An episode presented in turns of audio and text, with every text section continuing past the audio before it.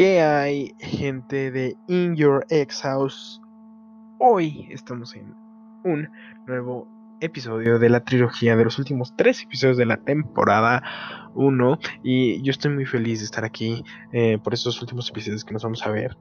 Así que comencemos. Yo soy Exi, su anfitrión, y hoy, hoy, hoy vamos a hablar de algo que nos apetece, algo que ha pasado recientemente y que eh, prácticamente mañana va a tener una semana de qué ha pasado. Hoy vamos a hablar de el medio tiempo del Super Bowl. Yo lo sé, tal vez es demasiado tarde o todavía no se acaba el mami. Pero como todos saben, eh, en este eh, medio tiempo pasado eh, se presentó The Weeknd. Y pues, obviamente, creo que si todos ustedes tienen el privilegio de conocerme, o tan siquiera han visto la ilustración del, podcast, saben que está, pues sí, inspirado en The Weeknd. principalmente era una de, esas, de, las ideas, ¿no? Hacer puras cosas de The Weeknd y cosas de, música y todo eso, pero realmente eh, después decidí cambiarlo por temas un poquito más variados y creo que relativamente me ha gustado un poquito más. Eh, pues bueno, entrando de lleno en el tema, hablemos del medio tiempo. Eh, wow, ¿qué tengo que decir?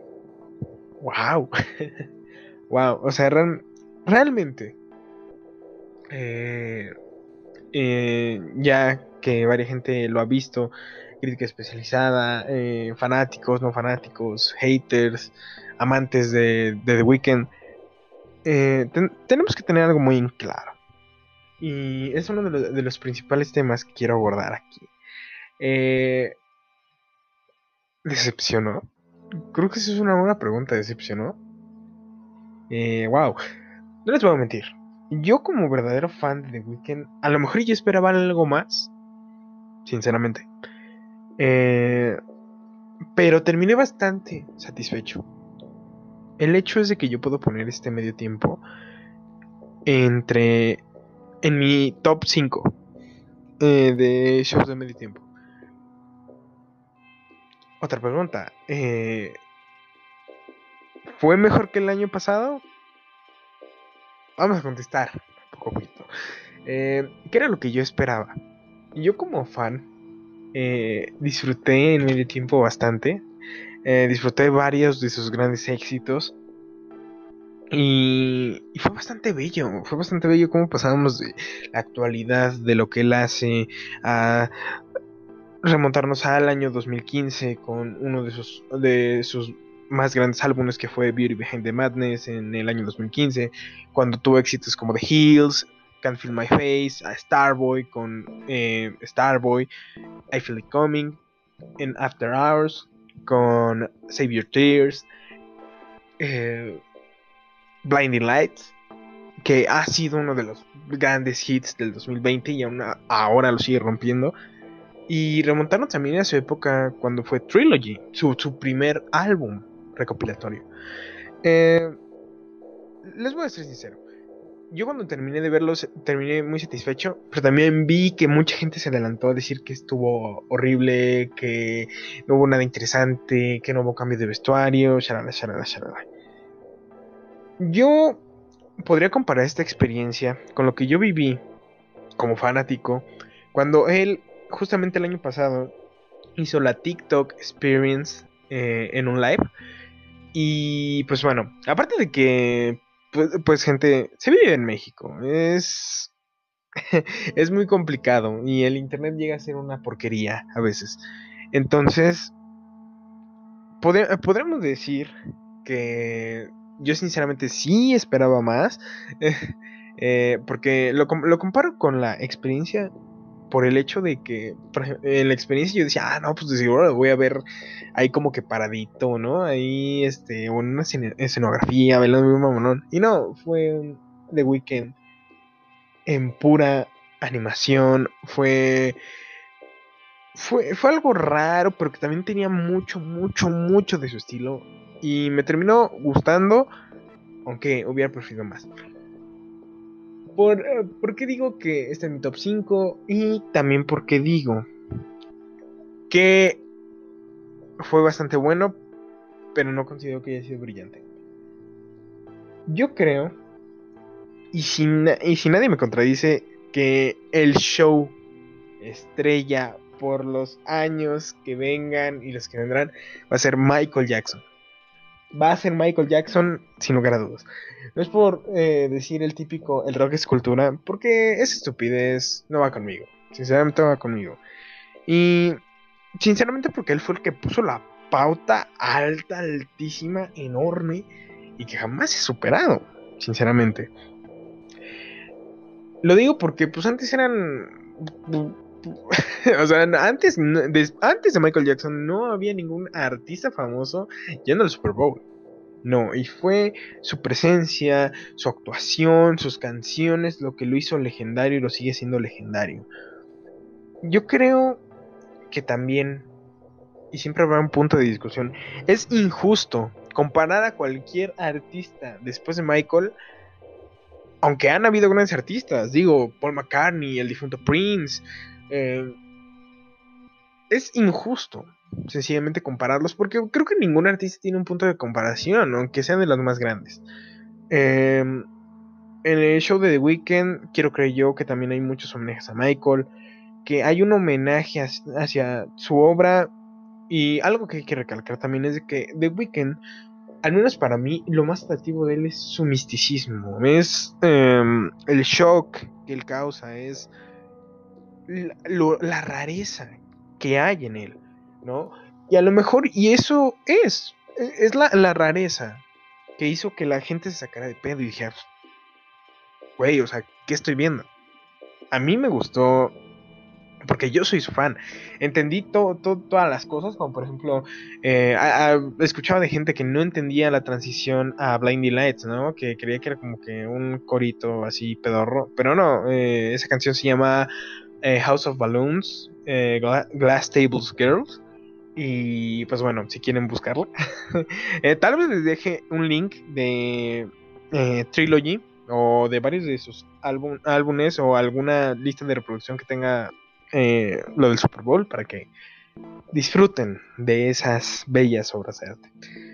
Eh, también entiendo que hay gente que es simplemente fanática de los demás artistas que ya se han presentado, que han visto más cercanos a los demás artistas con el público, y The Weeknd lo es. O sea, sinceramente lo es. Puedes ver eh, videos de sus conciertos y llega a tener una interacción leve, pero lo llega a tener con todos sus fans. Y también eh, entendamos que el contexto de todos sus conciertos siempre va a ser eh, algo no tan family friendly como lo puede ser el Super Bowl, que lo puede ver desde un niño de 5 años hasta un adulto de 85. ¿Me entienden? Él y sus letras normalmente son explícitas, normalmente hablan de temas complejos, de temas variados, que son también para bailar, para distraerse. Entonces, se entiende. También estamos eh, en medio de una pandemia. Y digo, a lo mejor pueden decir, no, pero es que, güey, o sea, entonces, pues, si estamos en medio de una pandemia y no hubo este, conexión con el público, entonces, ¿por qué tiene bailarines? Es porque, güey, pues, pues los tenía que tener. Aparte de que eh, cuando está, la única parte en la que se juntaron los bailarines fue en la parte de Can't Feel My Face. Y de ahí en fuera todos eh, tenían pues una sana distancia y tenían cubrebocas, así que pues, y también no es como de que no les hayan hecho pruebas antes de, de, ingresar al partido, mientras ensayaban, etc. Y también no dudo que a Abel se le hicieran. Entonces, eh, se entiende, ¿no? Eh, aparte de que la mayoría de los espectadores, eh, pues eran muchísimo menor a cualquier Super Bowl. Era, si no me equivoco, si no me equivoco 22 mil en un espacio de más de 60 mil, si no me equivoco. Eh, les digo, no tengo los, los datos exactos. Eh, los podría buscar, pero quiero que esto sea fluido. Y se entiende que hay una molestia, ¿no? Una como... Sí, ¿no? Que, que la gente se, se encabrone por cosas que también son demasiado obvias, ¿no? Es como de, ese güey no va a llegar y va a abrazar a todo su público, porque en primera, pues no, estamos en una situación Y se hizo lo que se pudo. También entiendo que se hizo lo que se pudo, que él también sacó dinero de su bolsa. Sé que eh, también decir, ay, no, pues es que lo pagó y por eso se vio tan sencillo. Pues no cuenta porque, pues a fin de cuentas, también el patrocinador era Pepsi Cola. Entonces, mmm, eh, no lo sé, son diversos factores. Pero si algo tengo que decir es de que eh, también no debemos de encasillarnos en el odio, en el fanatismo asqueroso en un fanatismo tóxico y debemos de ser eh, realistas. Es un show de medio tiempo que son 14 minutos. O sea, para 14 minutos no te dura una chingada. ¿Sabes? No te dura una chingada. Y digo, pues eh, The Weeknd pudo haber puesto tres canciones de 5 minutos que las tiene. Y ya, chingada su madre, ya este, se acaba el medio tiempo y ya pero yo creo que él hizo un gran esfuerzo, como todos los demás artistas los han hecho. Digo, yo tengo un top 5 bastante... Eh, bastante... Tal vez puede ser eh, un poco... un poco raro, pero bueno, creo que se los voy a decir. Creo que en el número 1 obviamente podemos poner a Michael. En el número 2 a Prince. En el número 3 a Lady Gaga. En el 4 a Katy Perry y en el 5 voy a poner a The Weeknd. Digo, aunque yo soy su fan, eh, digo, hay elementos que me gustaron bastante de los primeros cuatro y que sinceramente me gustan, ¿no? Y con, con Abel me pasa lo mismo, me gusta. Y si está en el número 5 es porque eh, de ahí fuera los demás no me han gustado, no, no les he visto gracia, sinceramente, para mí. Y es eso. También me pasó algo muy curioso, ¿no? Que eh, es otra mini historia. Yo estaba en Instagram, muy tranquilo, eh, eh checando, ¿no? Eh, en el feed y en eso, bueno, una historia de una persona famosa, relevante, en este caso una chica, puso un TikTok de cómo a las mujeres se les exige mucho para un Super Bowl y bueno, también haciendo referencia de Weekend, que pues técnicamente decía como de que él no estaba parado eh, todo el tiempo y como las chicas han sobresalido. Eh, y después no supe cómo sentirme. Y se lo estoy diciendo ahora. También quiero aclarar que no es como de que vaya a desestimar ese TikTok, porque a lo mejor, y sí es cierto, a lo mejor yo no le tomo la, gran importancia, porque es como, wey, son, son, son, son 15, menos de 15 minutos, ¿no? Pero también es suficiente como para ver la grandeza musical y también por eso incluyo a Katy Perry y a Lady Gaga porque fueron shows épicos, o sea, fueron épicos, épicos, simplemente épicos. Eh, a mí me gustó el The Weeknd, no considero que sea épico, pero también eh, pues, tener en cuenta la situación, estuvo bien, estuvo bastante bien, bastante cool. Pero obviamente shows como Lady Gaga y Katy Perry los superan muchísimo. Y aquí una pregunta, ¿ustedes, ustedes, ¿ustedes qué piensan? ¿Piensan que realmente tenemos esa... Pues, pues, sí, esa hipocresía de decir, ah, no, pues este, está bien lo que él hizo, eh, hizo lo que se pudo. Y después ponernos de cierta manera muy mamones, muy exigentes con las chicas en el Super Bowl. ¿Ustedes qué piensan? Eh, yo al menos, pues eh, realmente sí puedo decir que sí. Porque sí, hay gente que que es que lleva esa crítica a otros temas, ¿sabes? Lo, llevan a otros ángulos en los que sobrepasan totalmente lo que se está juzgando, ¿saben? O sea, pasan de un eh, Super Bowl, de un simple mini concierto de 15 minutos, a ya meterse realmente con las artistas. Es algo que quiero dejar en claro. No hagan esas cosas, gente. No, no lo hagan, ¿saben? Eh, al menos en el TikTok que les menciono, que viene una historia de Instagram de una youtuber famosa aquí en México, puedo decir que de cierta manera sí tiene razón. Eh, no voy a decir ah, y contradecirme de, ah, no, pues pinche de weekend, este, ahí se quedaba parado el güey. No, hizo algo, una presentación bastante movida, bastante ágil. Y también eh, reconozco que me gusta, pero también puedo reconocer el gran talento que tuvieron estas grandes artistas que se presentaron en el Super Bowl como para decir que ese fue mejor que el show de The Weeknd. Eh, pero también es una cuestión bastante que me hizo cuestionarme eso, ¿no? Es como, creo que muchas veces a las artistas se les cuestiona más, se les exige más, se les critica más, cuando también debemos de ser eso, ser críticos, ser un poquito más exigentes de este lado. Y es aquí también cuando entiendo lo que la gente quería y también entender por qué exigen un poquito más con The Weeknd. Yo también, o sea, sinceramente, si esto hubiera sido en algo de cero pandemia, hubiera sido muy crítico y realmente decir que fue un show eh, de plano flojo. Digo, también teniendo en cuenta de que si la intención era hacerlo más cercano, más ágil, con otro tipo de cosas, en caso de que no hubiera ah, existido una pandemia, eh, está bien, ¿no? Se, se, rescataría muchísimo más. Pero es una, es una cuestión bastante interesante. Este, este TikTok que vi, realmente no, no copié el usuario, no lo vi per se en la aplicación de TikTok. Pero eso me hizo cuestionarme muchas cosas. Y es algo que quiero decir, que quería comentar. Y también espero hacer una encuesta en Instagram con todos ustedes y responder sus preguntas del, del si realmente creen que es eso. Y dejando de lado el Super Bowl, teniendo en cuenta shows de artistas femeninas, ¿creen que es eso? ¿Creen que la gente es demasiado intolerante en cuanto a las chicas y llega a ser llega a ser machista, sí, de cierta manera, en esos ámbitos y a un artista masculino eh, no le exigen tanto como una femenina. Eso es algo muy interesante y que quiero dejar ahí.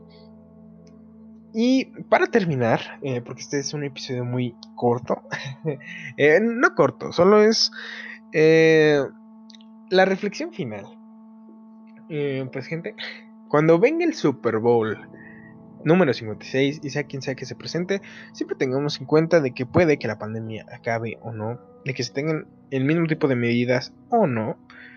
Eh, tratemos de entender que simplemente es un show de entretenimiento. Que da a relucir, sí, una calidad musical, claro que sí. Pero que también sirve para eso, para entretener y para que un artista venda más, de una manera muy sincera. Pero también hay que ser un fanático tóxico y defender a quien se presentó ciegamente y sin ningún argumento, ir y atacar a otros artistas y a sus fanaticadas. Y también aprender a disfrutarlo, ¿no? Entender que hay críticas, que hay chistes, que puede haber de todo, simplemente, y dejarlo ir. Eso es lo que se tiene que hacer. Pero también no debemos de dejar ahí este tipo de actitudes eh, que ataquen prácticamente al género, en este caso como les, mencionaba en esta historia breve que les terminé de contar. Eh, por ejemplo, exigir muchísimo a las artistas, criticarlas muchísimo, tirarles odio injustificado y a un artista masculino perdonarle un mal medio tiempo o una mala presentación en cualquier tipo de ámbito. Pero bueno, eso. Esto fue un episodio demasiado ágil de In Your Ex House y se viene, y esta es la primera parte de la trilogía y en el siguiente episodio vamos a hablar de uno de mis deportes favoritos que es el pro wrestling.